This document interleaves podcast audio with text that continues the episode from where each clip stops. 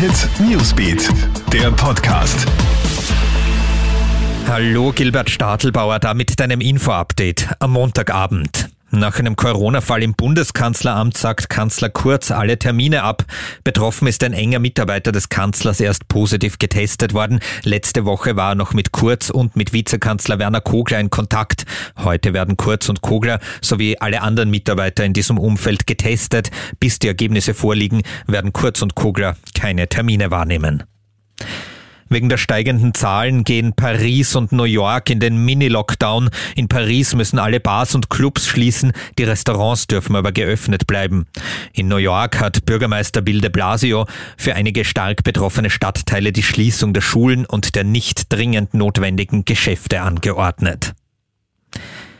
Die Entdecker des Hepatitis C-Virus werden dieses Jahr mit dem Medizinnobelpreis geehrt. Das hat das Nobelpreiskomitee heute in Stockholm verkündet.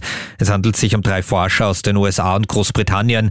Das Virus löst die Infektionskrankheit Hepatitis C aus, die zu schweren Leberschäden führen kann und häufig chronisch verläuft. Und wenn man an einer Corona-Infektion laboriert, hat man offenbar viel Zeit zum Twittern. US-Präsident Donald Trump hat heute innerhalb von einer Stunde gleich 18 Tweets abgesetzt.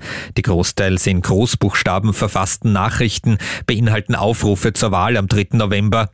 Nach Bekanntwerden seiner Corona-Infektion hat Trump zunächst vergleichsweise wenig getwittert. Er hat aber jeden Tag eine Videobotschaft gepostet. Das war der aktuelle Newsbeat Podcast. Uns gibt's auf allen Kanälen. Wir freuen uns über jede Bewertung und über jedes Like. Aktuelle Infos haben wir für dich auch online auf KroneHit.at und natürlich im KroneHit Newsbeat. Bis zum nächsten Mal. Tschüss. KroneHit Newsbeat, der Podcast.